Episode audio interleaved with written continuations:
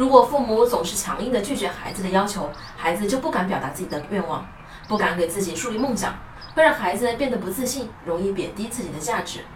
有些父母经常会因为孩子哭泣而妥协，给孩子买玩具，或许用买玩具作为交换的条件，让孩子听话。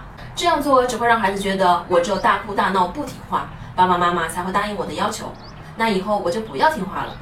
这不仅会让孩子越来越不遵守规则，长大后孩子也会不懂得珍惜和感恩，觉得一切都是应得的。这套玩具看起来好有趣，宝宝很喜欢是吗？但是今天我们出来并没有计划买玩具，那我们把它加入礼物清单好吗？再过两个月就是宝宝的生日了，很快你就可以得到这个玩具了。如果你想要尽快的得到这个玩具，你可以给自己设定一个赚钱计划。这样的回复认可了孩子的愿望，并告诉孩子，并不是你不配拥有，而是今天我们没有购物计划。如果你想要尽快得到，你也可以凭自己的努力去实现。